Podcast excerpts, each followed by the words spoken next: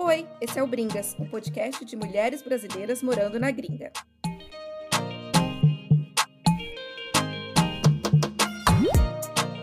Olá, estamos começando mais um Bringas. Estamos aqui, eu, Manaíra. Eu, Sara. Eu, Gabi. Hoje a Ana não está, porque a gente está fazendo um episódio com convidadas, então ia ficar muita gente no mesmo episódio. Então, Ana está de folga hoje, mas ela está de volta no episódio que vem.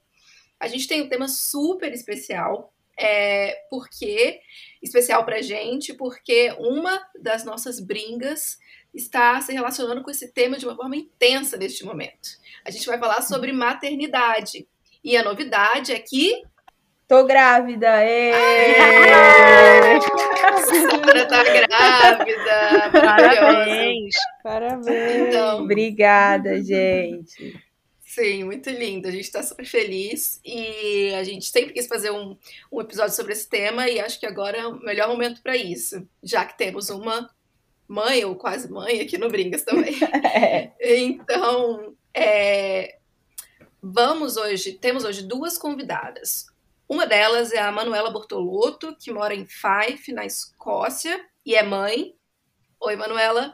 Oi, tudo bom, gente? Obrigada por É mãe e doula. Mãe e doula, Ai, verdade. Obrigada a você por ter vindo.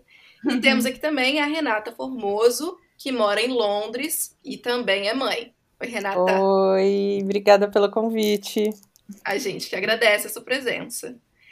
É, para começar, a gente acha que a melhor coisa seria cada uma de vocês, é, Manuela e Renata, falar um pouquinho sobre quem vocês são, para as pessoas conhecerem onde vocês moram, a gente já falou, mas quantos filhos vocês têm, é, como é que foi quando vocês já tinham filhos quando mudaram para o exterior, tiveram filhos aqui, dá um resumão aí da vida materna de vocês.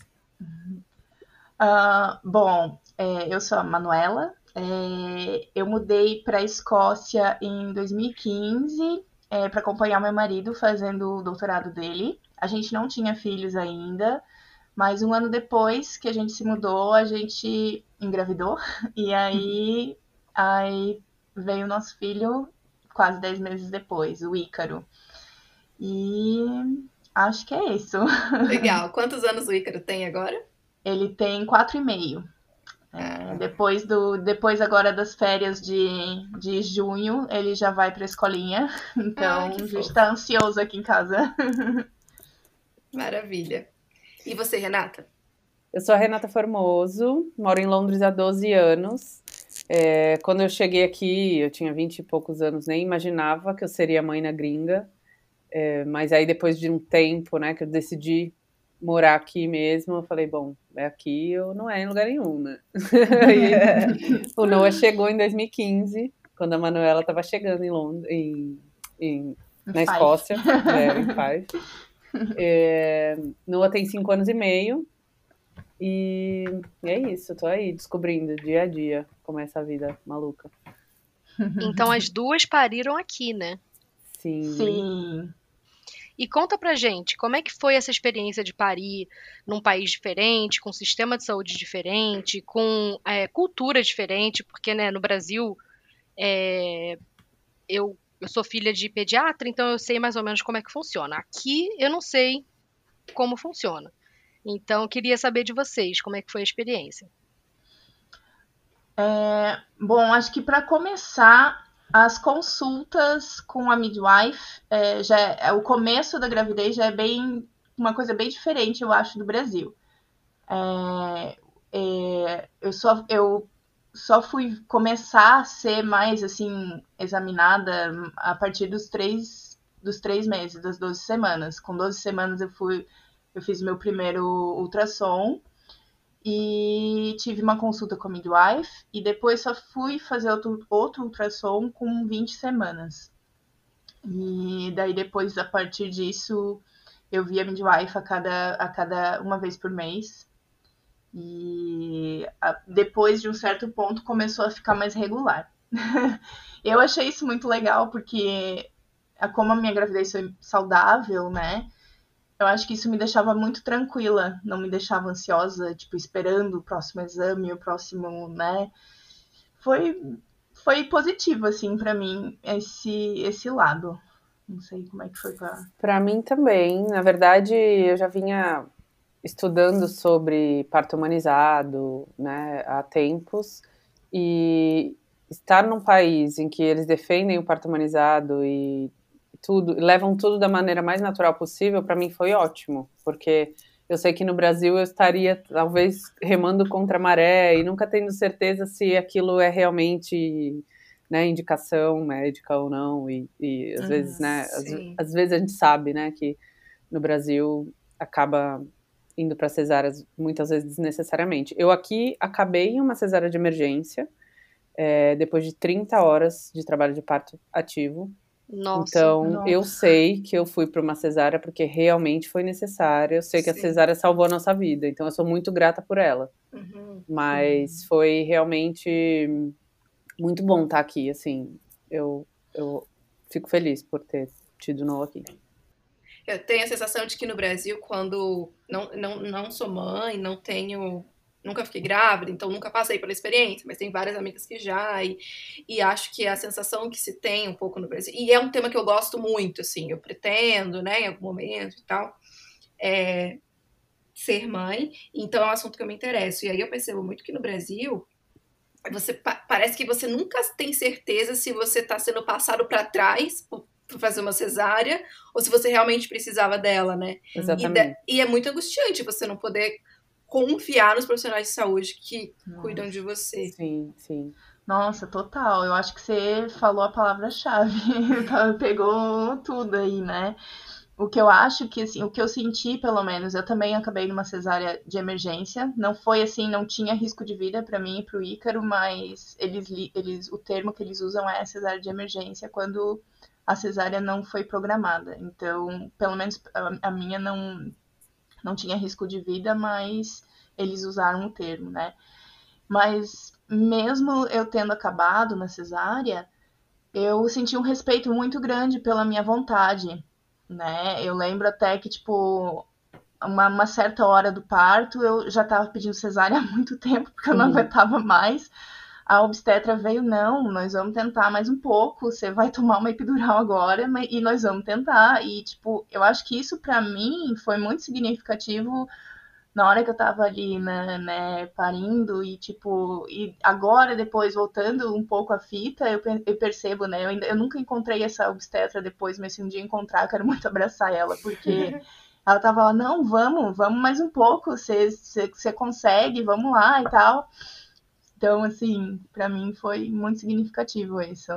É, eu acho que para mim é, foi a única diferença de estar fora é, e que ainda bem eu tinha uma doula brasileira comigo é, foi exatamente quando passou, eu já estava aqui há muito tempo, meu inglês é fluente, mas quando eu estava há 20 horas em trabalho de parto, com contração a cada 5 minutos, eu já não conseguia mais raciocinar em outra língua. Então, para mim foi essencial ter uma pessoa ali que não fosse meu marido que estava tão enlouquecido quanto eu, para me ajudar nessas horas, sabe? De, de tomar decisões e hum. porque a gente nunca sabe se vai demorar cinco horas ou se vai demorar 30, como foi o meu caso, né? Então. É. E o marido, uma, uma curiosidade, o marido de vocês é brasileiro também, porque eu acho que isso também faz diferença ali na hora do trabalho de parto, né? O meu é.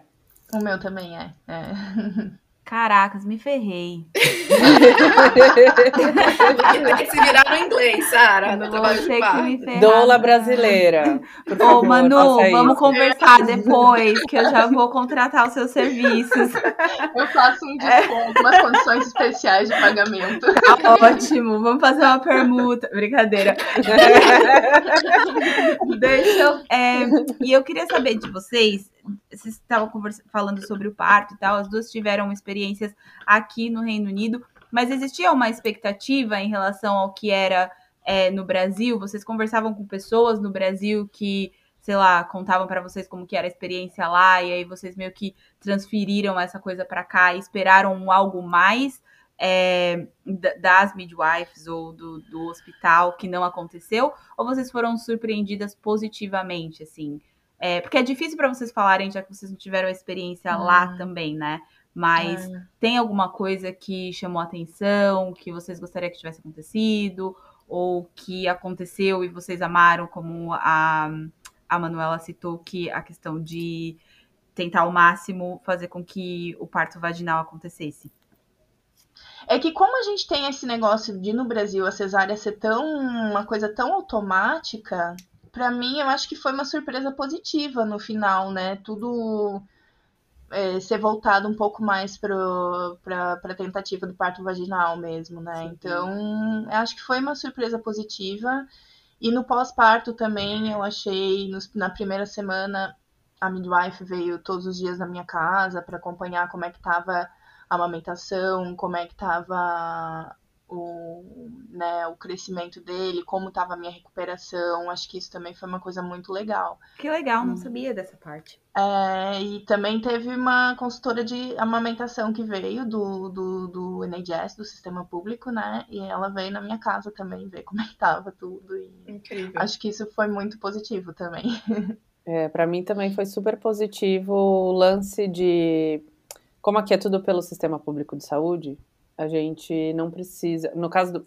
Eu tinha várias amigas grávidas no Brasil ao mesmo tempo, então a gente estava vivendo uma coisa parecida. A grande diferença é que elas lá tinham que pagar uma grana enorme para uhum. poder ter um parto natural. E uma das minhas amigas, inclusive, um mês antes, acabou numa cesárea, acabou tendo que. igual a mim, uhum. só que depois tinha uma conta enorme para pagar por todos os profissionais. É, Nossa. Entendeu? Então ela então, foi para um parto normal. No, no, ela foi ter um parto Acabou normal, hospital, mas é. teve que ser cesárea e ela teve que pagar Sim. todo aquele valor Exatamente. exorbitante porque queria um parto normal. Exatamente. Gente, é muito é. louco, né? É muito louco. E aqui não, aqui tá tudo certo. Eu também tive, meu, pós-parto foi maravilhoso, minha cicatriz foi perfeita, vinham todos os dias. É, inclusive lidar com, com isso, é, até teve uma a, a, a, health visitor que vem depois, ela vem muito também checar como a gente está emocionalmente, a mãe, né?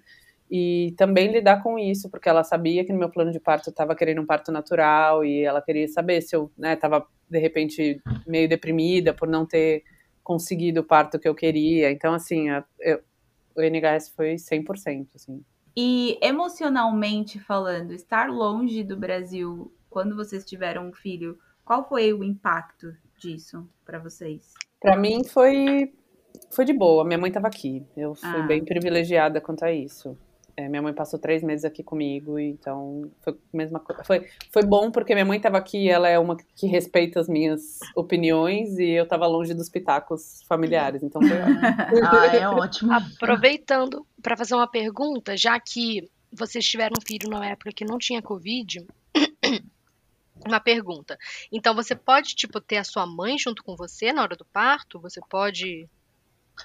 Eu acho que sim. É uma Não? pessoa, né? No caso, eu tive o meu marido e a doula.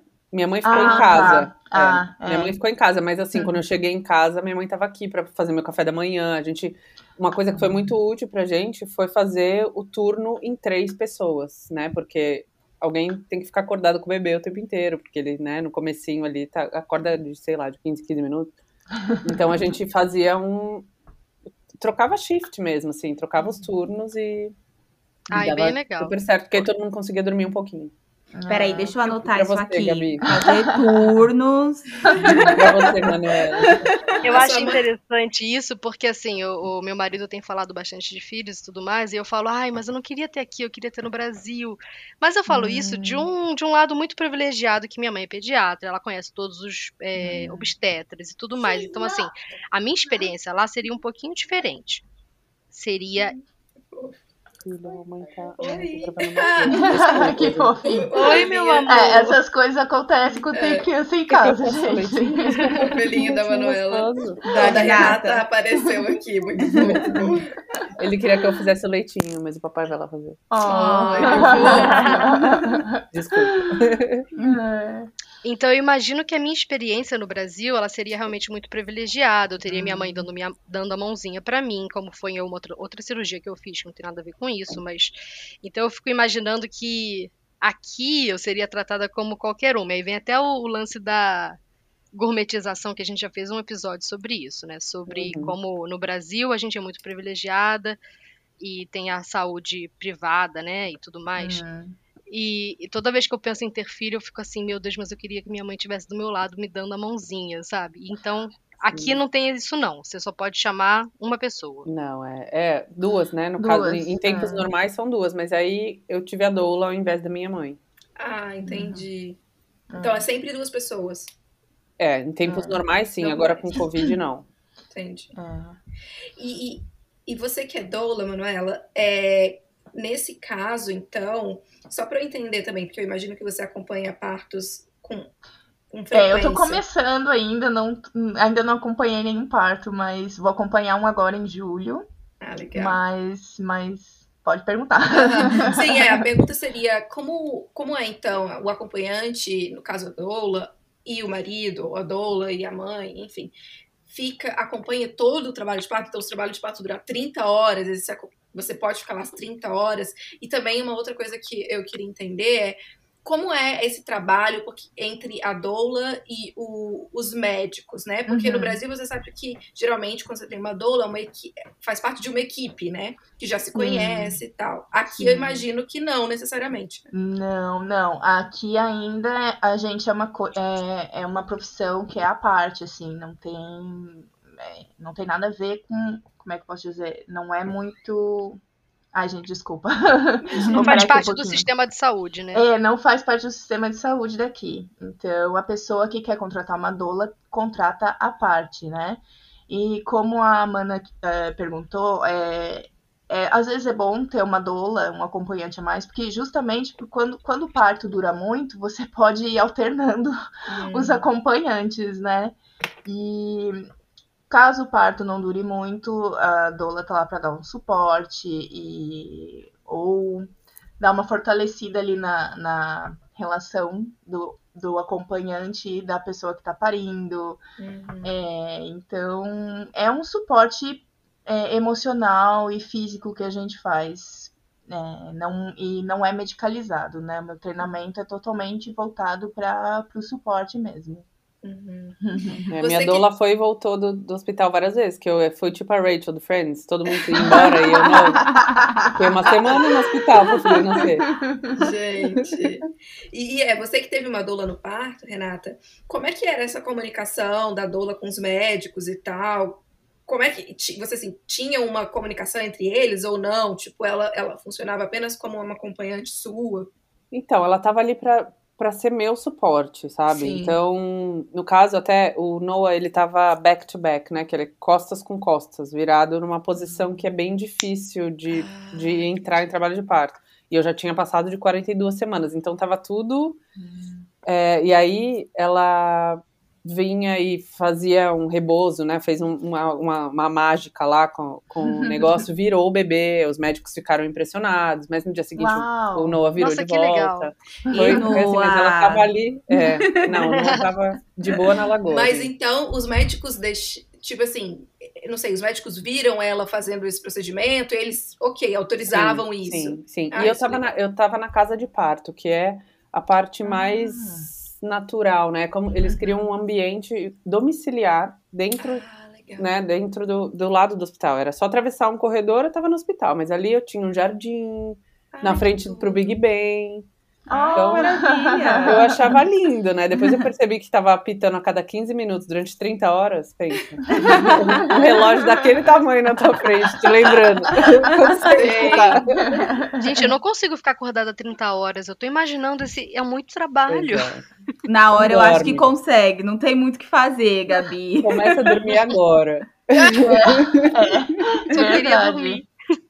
É, mas tu acaba dormindo assim, entre se as contrações dão uma parada, dão uma espaçada, você acaba dando umas É. cochiladas, né? Acorda de É surdo com, uma, com uma contração. É isso, é isso mesmo. É, É, uma coisa que eu parte. fiquei. Uma coisa que eu fiquei bastante impressionada, eu tive já a minha primeira consulta com a midwife e ela pediu para eu dar uma olhada nas maternidades e tal. E aí você pode escolher é, se você quer ter o parto na banheira, se você quer ter o, o- a epidural. é, ela te dá várias opções É. e as maternidades são equipadas já com a banheira e tudo mais. E é Um a sistema saúde pública, é o sistema público. Exatamente. Assim, é, é muito incrível ver que isso é possível, né? É.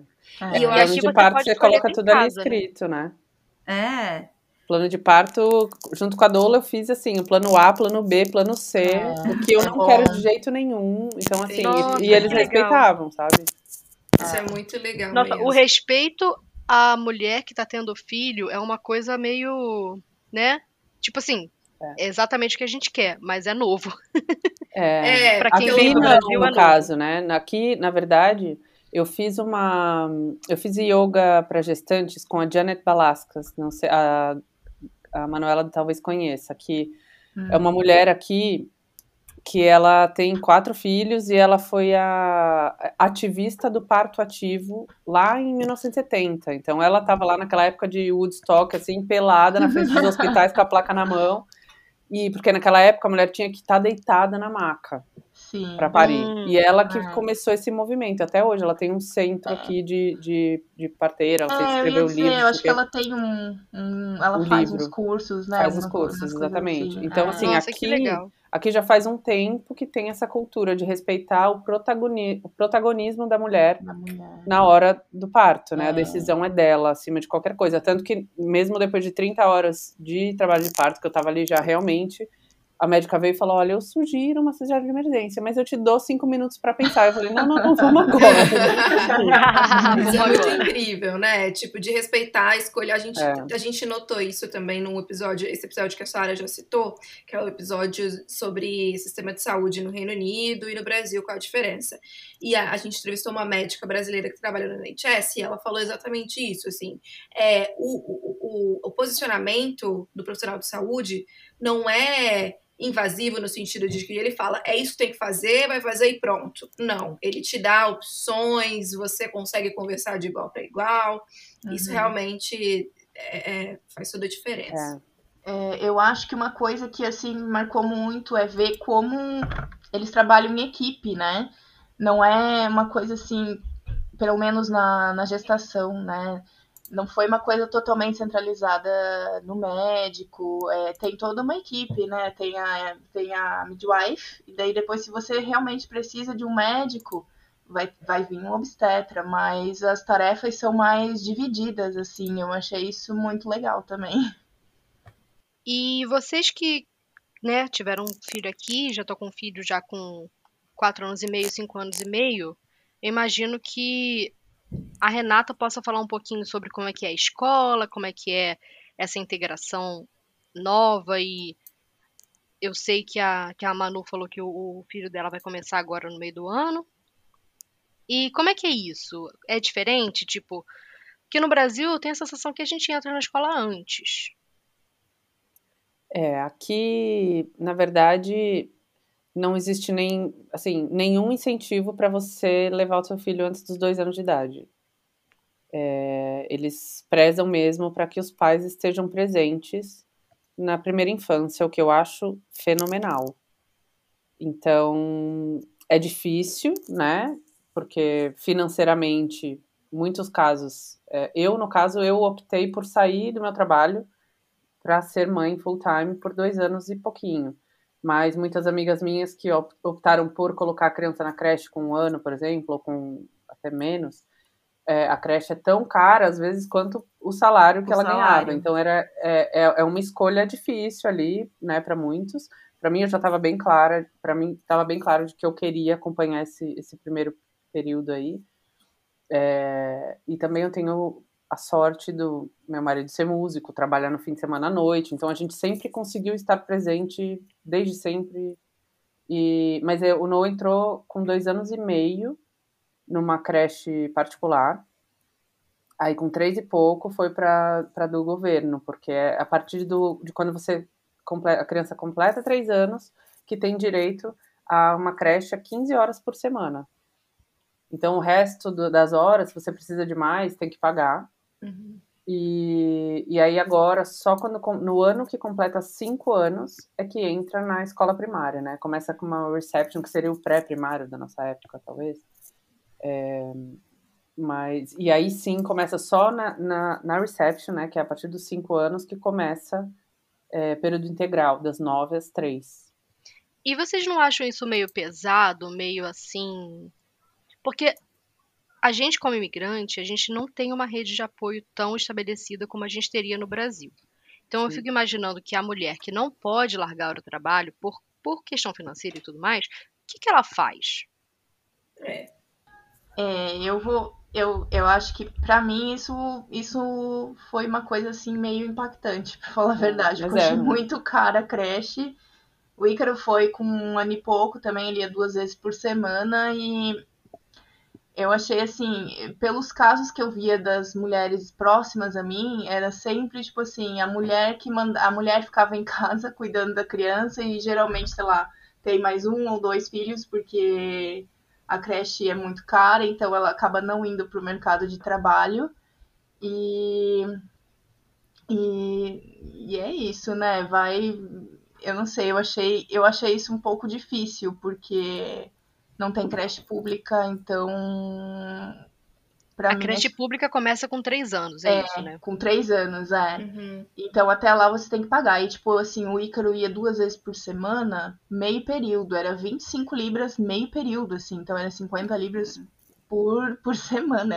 É, é muito dinheiro, assim, eu É, acho. Quanto? Então, Fala de novo? Eu perdi. cin- 50 libras por semana, pra ir duas vezes, Na semana. duas vezes na semana, É muito meio pesado, período. né? É, Eu, eu é fico imaginando isso, porque se você não tem uma rede de apoio, não tem uma avó, não tem uma tia, não tem ninguém pra, pra ficar, você meio que abandona a sua carreira. Então, é, e- é. de certa forma, é você- muito pesado pra mulher, né? Exato, se É. você não é privilegiado, é, fica bem mais complicado. Existem algumas ajudas do governo, mas mesmo assim ainda é difícil. É, se você for colocar o seu filho numa creche full time para você conseguir é, continuar a sua carreira, você vai pagar aí 1.200 libras por mês e seu salário, se for 1.300, você está trabalhando só para pagar a creche, sabe? É. É, é bem, é bem É complicado. complicado. Mas o, o Reino Unido, ao, ao mesmo tempo, é,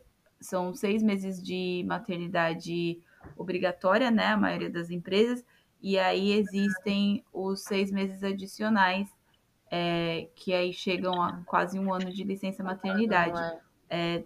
nove meses desse um ano são pagos, não são pagos o, o salário completo, mas parte do seu salário é pago, e aí os três meses não é. Então, ainda assim, eles tentam fazer com que você fique um pouco mais com seu filho antes de colocar ele na creche e tudo mais. É, mas é uma parte complicada. É, esse negócio da licença maternidade aí, estendida, eu achei muito bom, porque geral, as mulheres que eu conheci, elas ficaram, tipo, geralmente um ano com as crianças, então eu achei isso muito legal. E depois, quando elas realmente voltaram a trabalhar, é isso que eu acho que aperta um pouco para quem não é daqui, que daí a maioria delas ou não voltava a trabalhar ou deixava filho, os filhos com os avós, aí deixava um período na creche e ia alternando, sabe, para não ficar muito caro e também para para poder voltar. Então, É. talvez isso para quem não é daqui pesa um pouco, né? É. O ideal É. seria que o governo ajudasse com que a mulher ficasse né, de licença maternidade durante essa primeira infância que a gente estava conversando. Eu não sei se acontece em outros países, mas Eu acho que nos países do norte, ali para ali na Noruega, esses lugares, tem uma, uma licença maternidade um pouco maior, ou talvez é. Eu já ouvi dizer, acho que na Dinamarca, a mulher fica um tempo de E licença maternidade e depois é o marido que fica um, um É. pouco Que é- também. O que soa muito justo, né? Porque a questão de você se afastar do mercado de trabalho é, pode ser também uma questão para quando você precisa voltar. Claro que a vaga Com é sua certeza. e tal, mas é um espaço que fica ali no seu currículo, né? Para futuros trabalhos. Então, quando você consegue dividir isso com o pai, pelo menos fica mais equilibrado, né? Sim. Mas, mas a gente entende também que não dá para ser assim sempre. E, e tem uma questão que eu imagino que deve ser um grande desafio, que é criar é, um filho, uma filha, aqui num país que a língua nativa é inglês, então é uma língua diferente da sua da, da, da língua nativa dos pais, e, e- fazer com que essa criança consiga se comunicar nos dois idiomas. Eu já ouvi que esse é um assunto que me interessa também, porque o meu marido também não é brasileiro, então a gente, eu e ele, só nos comunicamos em inglês, e essa é uma questão, né? Como que eu vou fazer um filho no futuro conseguir uhum. se comunicar é, em português? E aí eu já li que crianças bilíngues é, às vezes demoram mais para começar a falar. É, como é que foi com vocês? Eu sei que vocês, nos dois casos, o, o, o casal é brasileiro, né? Então eu imagino que deve ser um pouco diferente, mas como é que foi?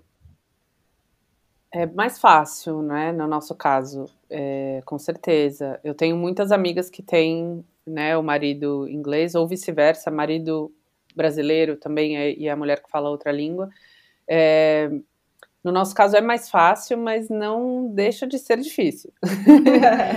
Porque mesmo hoje em dia, vai, o Noah tem cinco anos, se eu não insisto, ele só fala inglês. Inglês. Ah. Porque para ele é, é natural tá mais natural agora, exatamente. Agora para o que eu tenho estudado bastante também sobre esse assunto e tem várias técnicas que a gente pode usar. No caso, se eu tiver, se o pai aqui fosse inglês, uhum. é, a criança ela, ela tem o cérebro da criança é muito louco assim de ele se, se a mãe sempre fala em português e o pai sempre fala inglês ele pode estar falando numa mesa, eh, ele muda automaticamente a chavinha, ele nem percebe uhum. que ele está mudando, que ele está falando uma língua, que ele está falando outra. Ele fala cada idioma, até tem um nome, né? É one parent, one person, one language, que uhum. é o o nome. Então, é bem, bem legal isso. Como que é para você, Manu? É, então, o Ícaro é a mesma coisa. A gente tem que forçar a falar português. E, na verdade, foi até uma é algo que as Health Visitors reforçaram pra gente, ó.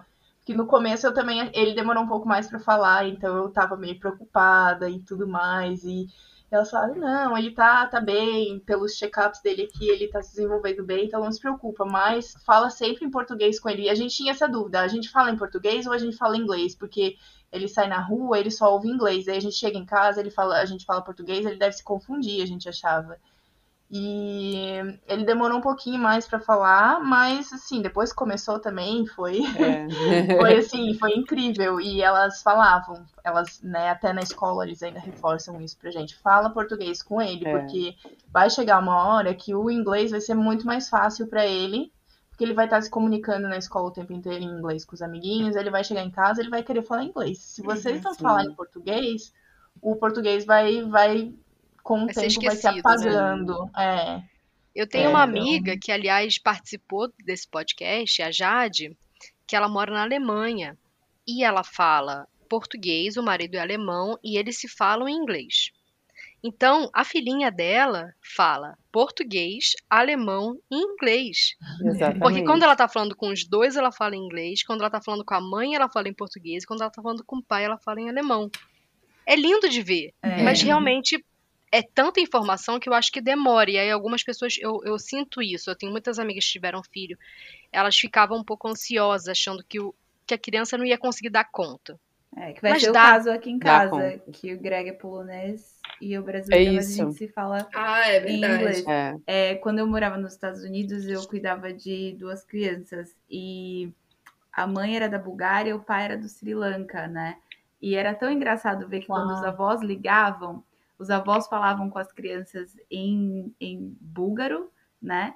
E eles respondiam em inglês. Eu, tipo, ah, olha só. eles estavam entendendo tudo, mas aí eles respondiam em inglês, porque estavam tão acostumados, né, é, a ouvir. Hum. Engraçado. E os avós é. entendiam inglês?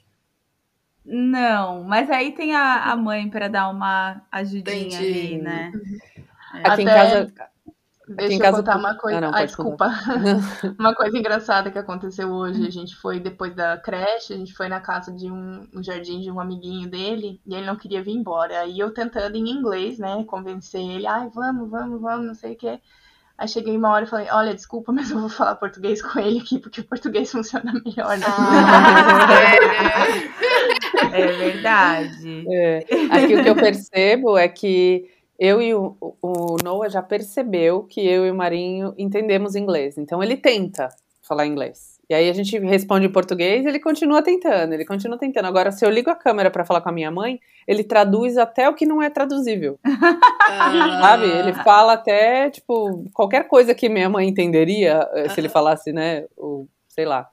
É, e ele, porque aí ele acha que ela não sabe falar nada. Ah. Então ele, para ir na cabeça dele, ele vai mesmo, fala devagar, explica. Ah, isso é fofo. Ai, que querido. Nossa, É, muito fofo. bonitinho. E tão importante essa relação, né? Porque é, eu acho que antigamente era um pouco mais difícil de manter a língua e também eu vejo muito relato de amigas nos Estados Unidos que há um, um tempo atrás elas tinham, tipo assim, queria não que, que não falasse português, porque estigmatiza, principalmente nos Estados Unidos. E aí, isso é uma coisa muito interessante, né? Porque, na minha opinião, falar outra língua, falar duas línguas é, é outra coisa. Top. Opa.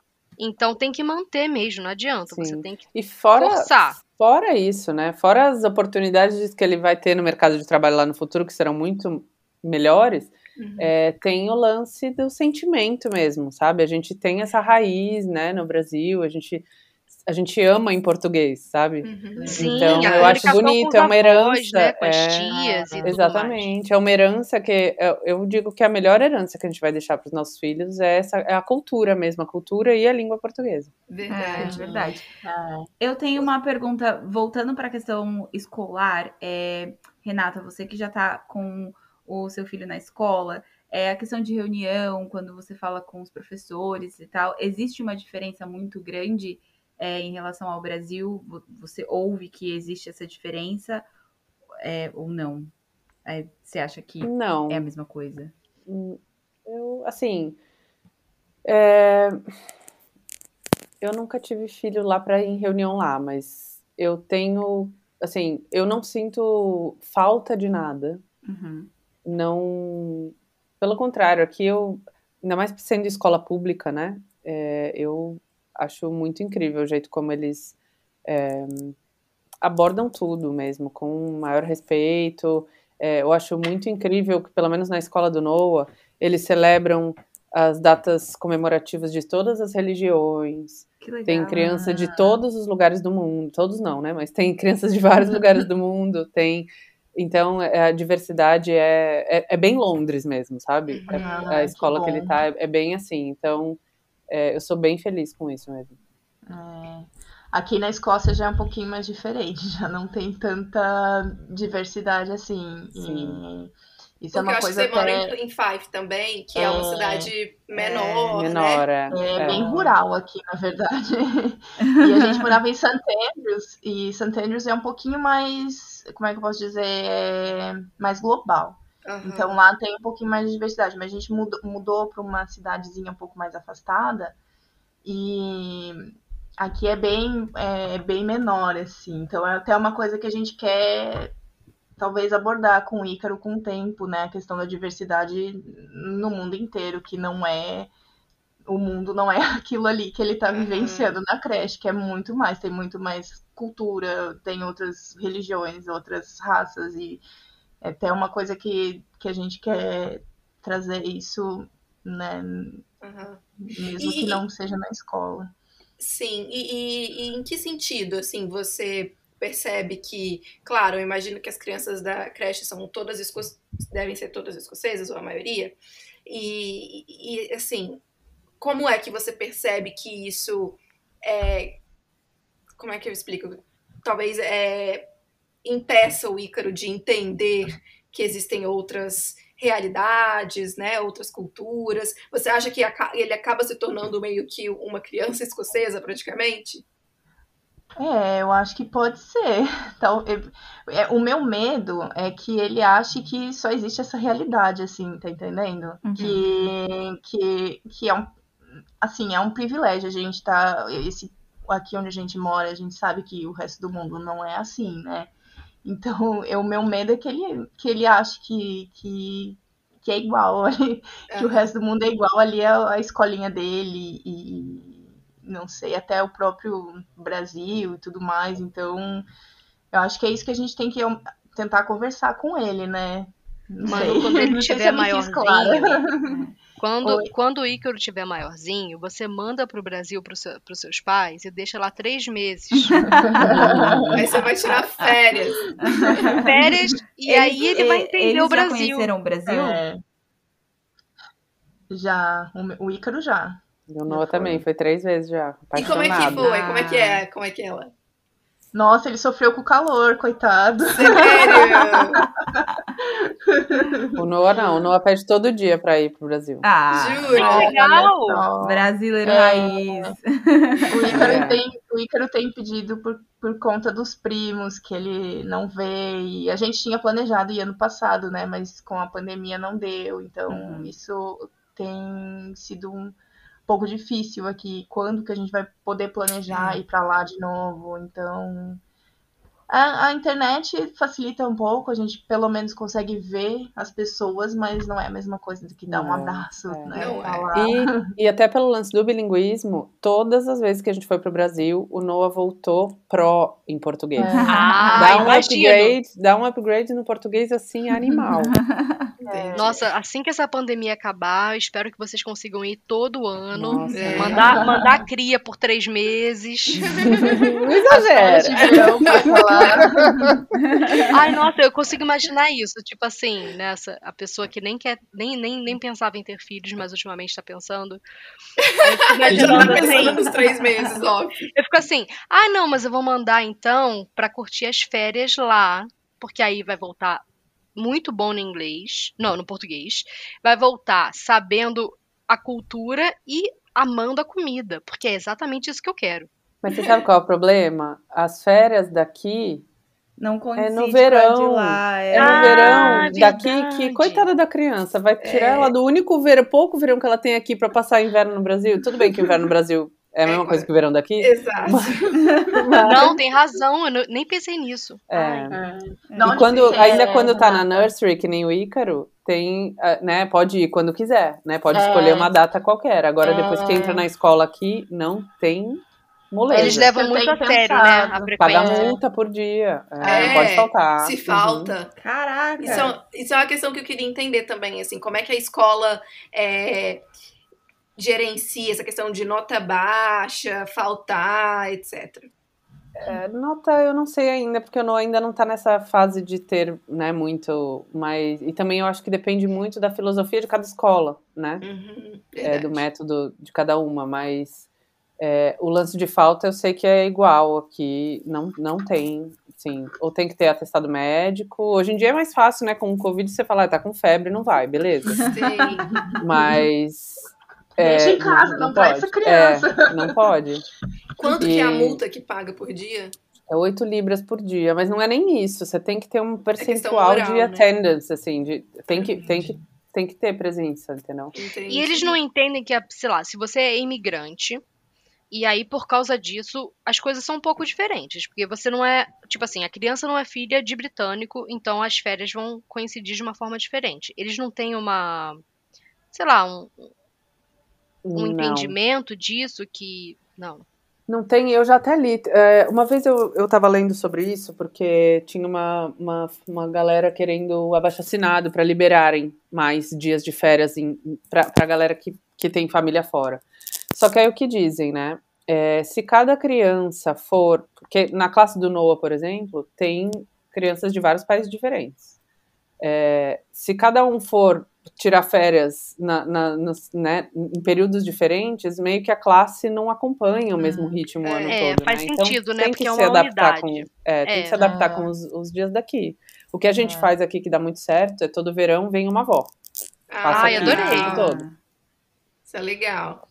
É. E fica o mês inteiro e tal? Fica três, tr- dois meses, porque as férias aqui é dois meses e meio. Ah, é verdade. No É. verão, isso, no né? verão, é, de- do meio de julho até começo de setembro. Então, E cada avó- ano vem uma avó. E aí aí- já ajuda, né? É, Também. e aí claro. é ótimo, porque se você trabalha, você não precisa tirar férias nem nada. Tem E aí a gente pode ir pro pub sem criança. Ah, maravilhoso. Ah, entendeu? Curtir o mais uma verão. dica aqui pra eu anotar no meu caderninho. Peraí. Isso. Isso é importantíssimo. Já marca já que, que vó que vem em cada ano, que é assim, É. o é- Ô, gente, Ótimo. Ela não estava esperando em- é, engravidar agora. Ela estava achando que ela só ia engravidar no ano que vem, não é isso, Sara? Era Conta pra gente. isso, gente. Ah, eu, eu- Ah, Eu foi queria- bem sem querer? Eu não sabia. Não, não, eu foi sem querer, mas ela achou que ia demorar. Ah, eu queria não entendi. contar essa história, porque parece que eu sou muito inocente. Não, jamais. Que isso? Não. Porque Cada mulher é diferente, eu- cada fertilidade é Eu diferente. tinha. a ideia de que você não ficaria grávida de primeira, assim, que talvez demoraria, de, demorasse um tempo até Sim, mas engravidar. com muitas pessoas Às demora, vezes né? acontece. É, Ah. e aí eu decidi que tudo bem começar a tentar agora, porque talvez só acontecesse final do ano. E aí eu Ah. engravidei assim que eu comecei a tentar. Então foi, Caramba. foi um puta baque que eu não estava esperando, assim. Quer dizer, quando você começa a tentar, você meio que tá esperando, mas, É, mas mas assim, no fundo, Mas não tão rápido. eu tinha essa ideia. É, no fundo eu tinha essa ideia de que não, vai demorar ainda. A gente começou a tentar agora. E aí não aconteceu. Então, assim, dica: tenta quando você estiver preparado mesmo, sabe? Porque se acontecer, Mas, ô, Sara, aconteceu. Existe estar preparado? Porque Não. Não. verdade, né? É, pode ser que não, não tenha isso, né? É, eu tive um misto de emoções. Eu fiquei felizona o dia que eu descobri, e uma semana depois eu estava desesperada, chorando, me perguntando se eu poderia ser mãe. Mandando mensagens loucamente para Manuela, porque não sabia, não sabia de nada, estava com medo de tudo. Mas assim, a gente vai se adaptando, né? É, isso, a é. gente vive um dia de cada vez quando a gente É. descobre que tá grávida. Senão, não Eu Eu acho que assim, 100% de certeza, não sei se a gente sempre vai ter, viu? É. Sempre vai É. ter uma dúvida ali, né? Quando der positivo, tipo, ih, É. gente, E será? agora? Mas é louco, é louco. Pode falar palavrão, é- assim? É, fudeu é a primeira palavra. Pode, assim. claro que É, pode. É. Meu Deus, exato. Ô, Sara, agora eu fiquei curiosa. Você tomava pílula? Não, menina, eu, eu não me Não sei se você a quer gente- falar disso também. Ah, já tô me expondo mesmo, Que né? é, fala logo. Todo Já mundo transa nessa vida, é assim mesmo. Já me expus na internet mesmo. Não, eu, eu não tomava pílula fazia um, bastante tempo, não tomava nenhum tipo de hormônio de anticoncepcional. Eu fazia o famoso coito interrompido, que É o que eu faço. É que gente funciona, gente. Funciona. funciona muito porque eu, eu fiz por quase três anos, assim. E Então, funcionou. né? Às vezes, Ah, eu eu também só fico fiquei essa grávida sua- agora. É, eu fico com essa sua noia. Tipo, eu também, eu também acho que quando eu começar a tentar, vai demorar. Porque, tipo, ah, eu faço coito interrompido e nunca fiquei grávida, entendeu? É, que nem é o exato. método mais seguro. Então, às vezes é É. porque, sei lá, é mais complicado. Mas, pelo jeito, não, né, Sara? Ah, aí não. um exemplo, Sara. Não é, não é. É. Ok, bom saber que eu não vou tentar antes da hora, então. Exato. Mas como disseram, você não sabe. Qualquer hora É, você vai, vai, vai rolar uma dúvida. Não, não tem essa. É, eu vou voltar aqui para uma questão que a gente estava falando sobre em- é, emprego, a, a questão de, de poder ficar no emprego enquanto a criança está de férias e etc. É, quando. Eu não sei, a Renata disse que parou de trabalhar para poder cuidar do Noah. É, vocês quando vocês voltaram para o mercado de trabalho, rolou algum preconceito no sentido de aquela coisa que rola no Brasil de ah, você tem filho, ah, quem vai cuidar do filho, como que é a questão do filho tem pai, não tem pai e etc. Isso rolou aqui ou não? Ou vocês não experienciaram? Ou vocês não viveram isso? Quer começar? Ah, bom, eu não estava no mercado de trabalho antes, então eu só comecei a aplicar para trabalho. O Ícaro tinha uns três, não, dois anos e pouco.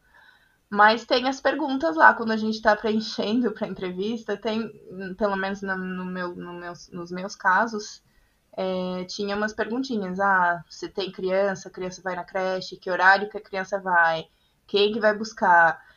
Então, Sério? Pra- é, pelo menos com a minha experiência foi assim, eu já eu não curti muito, pra falar bem a real. É. Eu acho que isso já isso me inibiu e eu pensei, bom, eu vou colocar a verdade, nem sei se eles vão me contratar. Então já, a gente já pensa, ah, será que eu falo a verdade? Será que eu falo que eu Uhum. tenho filho? Será que eu falo que ele tá, né, quem que eu preciso que eu sou a principal cuidadora, que eu vou pegar ele, essas coisas assim, sabe? Uhum. Então, E te contrataram? É, sim, sim, Ah. contrataram. Então, é. então, no fim, talvez. No isso fim, não- é, eu acho que eles precisam mais por questão prática, assim, pra, né, pra saber mesmo, né, o Sim. Isso qual foi que é a sua depois? realidade. Isso foi depois da entrevista ou antes? Ai, agora eu não lembro. Eu acho que foi durante a entrevista. Eles me deram um Entendi. negócio, uma coisa, pra, um formulário pra preencher e eu tive que preencher isso na entrevista. Entendi. Porque no Brasil a gente sabe, né? Se tem uma mãe e uma não mãe, a não mãe vai pegar Vai o pegar, com certeza. Aqui eu sinto que depende muito, muito, muito da empresa também, cultura da empresa, porque a empresa que eu engravidei e saí de licença, quando fez um ano, eu sugeri voltar meio período. Uhum. E eles não aceitaram. Foi por isso que eu falei, então tchau, benção. E fiquei, né? Aí fui fazer marmita para vender, fui, fui dar meus pulos para Uhum. fazer outras coisas enquanto, né, não queria não queria voltar a trabalhar período integral. E aí essa empresa que eu tô até hoje, que foi onde eu entrei, o Noah tava com dois anos e meio. É, eles já quando eu entrei para eu fui para uma vaga meio período e quando me contrataram, já perguntaram quais eram os dias melhores para mim, por causa do Noah. Quando eu tinha que trocar horário, meu, meu gerente sempre falava: Meu, se tu quiser, trabalha no fim de semana, se você quiser, e pega o dia de semana off. O que importa é que você legal. fazer o teu trabalho. Inclusive, depois disso, em, em questão de três anos e pouco que eu tô lá, eu já fui promovida três vezes. Não. Fui para um não, departamento, fui para um departamento que no meu time não tem ninguém que é mãe, ninguém que, é, que trabalha meio período, ninguém que trabalhava de casa até antes da pandemia. E eu já cheguei aplicando para vaga falando, olha, eu preciso ser meio período, eu preciso trabalhar um dia de casa e, e conseguir a Ah. vaga. Então assim, depende muito da flexibilidade da é, empresa, né? da empresa. E até eu acho que assim, eu apliquei para um trabalho recentemente e, e a gente tem aqui, né, a gente tem que preencher todos aqueles formulários online para aplicar para vaga. Então, agora que eu comecei a me dar conta, né, de quão importante é é a gente é esse trabalho, é um trabalho, né? Tu, Sim. tu ser mãe em tempo inte- integral. E eu nunca tinha colocado antes nas minhas vagas que eu tava aplicando, mas eu comecei a colocar de 2016 a 2018, mais ou menos. Não, 2019, maternity break. Porque, É. né? Mesmo. É. não- é, então eu comecei a colocar. E eu acho que talvez isso conte um pouco, né? Porque. Sim, porque explica um, um- gap, né? No, no- É. no seu currículo. É, Um espaço ali exatamente. no currículo. Eu, eu É. sempre senti, eu sempre achei que talvez o o Reino Unido fosse mais aberto a essas questões, porque eu trabalhei em duas empresas diferentes, onde a- as minhas duas gerentes elas estiveram grávidas e saíram de licença maternidade. E no Brasil sempre rolava o medo de quando voltar da licença paternidade, você trabalhar só um mês, que é o mês que é obrigatório, e aí depois eles te dispensarem. E Hum. nunca aconteceu nessas empresas que eu trabalhei. Ah, inclusive, as gerentes continuam lá, é, tiveram outros filhos lá e tá tudo tranquilo, assim. Que Então, legal. acho que eles são bastante abertos nessa questão, porque É. também, né, pelo amor de Deus. Então, vamos para nossa expectativa e realidade do dia? Agora, com vocês, o quadro Expectativa versus realidade.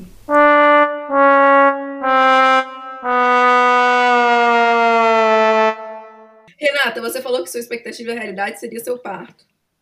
Já começou pelo parto, assim, deu achar que ia ser um parto maravilhoso, natural, na banheira, e acabei lá, cesárea de emergência, e, nossa, depois de que 30 ficar- horas e 500 dias e noites no, no hospital. Não, não foi 500, foi uma semana, mas pareceu 500. Caramba, Então, eu- é, Eu vou Então, ter que foi- fazer o replay nessa parte do podcast pra eu me situar, pra eu não, não É. criar expectativas enquanto Expectativa. isso. não romantize. Gente, eu não consigo imaginar 30 horas de dedicação. Eu realmente não consigo. Tipo, a minha mente de não mãe fica assim. Mas e o soninho? Eu só queria dizer que nós mulheres somos fodas, nosso corpo, ó, tá de É parabéns. verdade, tá de porque- parabéns, cara. Não, tá Cara. super de parabéns, mas não sei lidar, não. Eu Imagina, né? tô achando que eu Mas vou na hora tu não tem porque- opção, assim. Não é tem, ou né? fica acordado Vai, ou fica acordado. É. Tô achando que Não- eu vou não adotar, tem porque aí como- já vem pronto. Não tem como Pode mandar ser. o filho de volta, não. Ele tem que sair. Tem que sair de É, algum é jeito. verdade. Gente, que agonia, né? É tão, é tão real e animal. É. Adoro. Então, assim, eu acho que a expectativa e realidade vem muito da romantização que a gente tem, tanto do parto quanto da amamentação, que não é simples como se todo mundo pensa, tira as tetas pra fora e já sai perfeito, tu- né? Não, é muito difícil, tem muitas técnicas. Então, assim, Para mim, deu tudo certo na amamentação, mas foi muito mais difícil do que eu achei que fosse ser. Uhum. Então, essa expectativa mesmo foi gerada pela romantização É. da maternidade, que, gente, tem nada de romântico, não. viu? Verdade, não, é- Renata. Eu acho que eu concordo E eu acho que com é importante Renata, falar, né? Que não né? é tão perfeito assim, só para as pessoas estarem preparadas. É, eu acho que pra mim não foi nem uma expectativa e realidade, acho que foi choque mesmo, viu? foi uma coisa assim, porque tua vida muda assim de uma hora pra outra. Eu tenho mais uma coisa que eu queria falar Uhum. desse lance de expectativa, porque sempre também o lance de você morar no exterior, as pessoas que estão lá no Brasil falam, nossa, que maravilhoso, seu filho vai, né, ter acesso a muitas coisas, é, realmente é maravilhoso, mas é muito mais solitário ser mãe na gringa do que ser mãe no Brasil. Então, é uma coisa que é muito mais do que eu imaginava, e eu já estava aqui há muitos anos. Uhum. É, então, isso realmente tem muitas coisas que pesam na balança, né? Muitas coisas maravilhosas, e é por isso que eu tô aqui ainda e continuarei. Mas é muito solitário, sim. A Então, falta do- da rede de apoio, né? É isso. Que Por isso que importante falar tem- sobre se isso, você tem- Renata. Se tem algum amigo, vai morar no mesmo bairro, sabe? Se Uhum. você, ou então faça amizade com, com alguma mãe do bairro, porque é bom você ter aquela pessoa que vai tomar um café com você quando o seu nenê estiver dormindo no carrinho, entendeu? Uhum. Que eu acho que é meio que isso, né? Acho que quem não tem filho meio que não entende muito a rotina de quem tem um bebê, né? E é até difícil se conectar, deve ser. Muito. É, muito. Isso. Eu acho que isso que a Renata falou é muito real mesmo. É, é muito solitário, realmente. E a gente tá o tempo inteiro pesando, né? Nossa, será que a gente volta pro Brasil? Será que a gente fica? Tem tanta coisa boa aqui, tipo, o sistema de saúde é ótimo, a educação é ótima, mas nossa, no Brasil é, é aquela coisa, né? É o nosso calor humano e a gente É o calor, morre de saudade é. disso. Então é o tempo inteiro botando isso na balança, né? Não é, não é fácil sempre mesmo. né? É, o Noah, sempre que a gente pergunta, eu falo, filho, você quer morar mais perto da praia? Porque eu tenho muita vontade de morar na praia, né? Mas eu penso, tipo, Espanha, alguma coisa por aqui. Aí ele fala, e o Brasil, mamãe? O Brasil tem praia. Aí uma vez ele até perguntou, mamãe, a gente não vai pro Brasil por causa do Bolsonaro? Eu já amo Ai, Noah, que- meu Deus do Que céu. criança inteligente, gente. Eu falei, também, filho, também. Ele já sabe. Ai, gente, mas olha, amei, amei ter vocês aqui. E eu quero saber qual é a indicação de vocês. Então, como vocês são duas blogueiras famosas, e eu quero saber o, o Instagram de vocês e tipo o que vocês fazem, o que vocês é, compartilham e tudo mais. Bom, como a Sara já falou, eu sou doula, né? Então depois que eu tive o Ícaro, que eu me dei conta como a gente precisa de apoio. e principalmente no pós-parto. Então eu, eu sou doula de tanto de parto quanto pós-parto, mas eu, me- o meu objetivo ainda é focar mais no pós-parto, né? Que pra mim foi o que mais impactou. Então, a minha, o meu Instagram é Manuela Bortolotto, com dois T's no final, ponto doula. E lá eu tô postando, né, como tá sendo essa construção da minha carreira de doula e o que eu pretendo oferecer, como, como vão, vão ser os meus serviços e dicas e lives. De vez em quando eu faço live com, com pessoas do, com outras mulheres, outras mães ou outras profissionais da área. Então, acho que é bem bacana. Tem uns conteúdos bem legais, pessoal. Manuela. Bortolotto.doula. É muito bom saber de mais uma doula aqui no UK. Doula É brasileira é, tipo... Não, muito bom. Renata, pode falar o seu. É, eu, eu sou escritora, né? Então, eu publiquei um livro chamado Eu Também Falo Português, em 2020, é, que é, conta a história da Nina, uma menina falante curiosa que mora no exterior. No caso, ela mora em Londres, mas não cita onde ela mora. Simplesmente é uma brasileirinha que mora no exterior. E ela relembra a importância de falar português para manter conexão com as avós, com as primas, e para manter a nossa raiz mesmo, né? É um livro que fala sobre saudade, sobre diversidade. Legal. É, Que legal. Nossa, muito, muito especial. Muito. hum, Esse livro eu acho que ele faz sentido pra qualquer pessoa que more fora, né? Sara, eu- já encomendou o seu? Eu já tô Eu aqui na falta. página, já pronta pra comprar esse livro.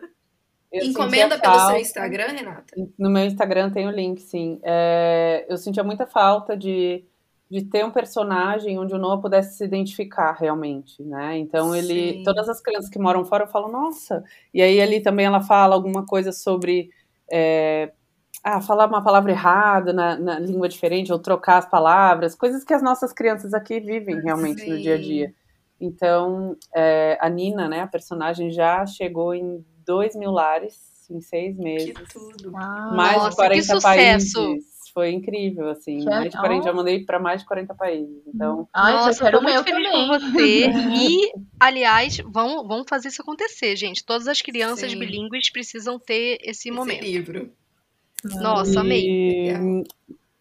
Obrigada. Então, assim, o meu, meu Instagram foi mudando, né? Eu falava muito de Londres, aí agora, aí depois maternidade, o livro e tudo junto, bilinguismo. Então, ali é um espaço que eu gosto de trocar mesmo. Eu não tô ali pra cagar a regra da maternidade, sabe? é Hum, pra sim. trocar mesmo.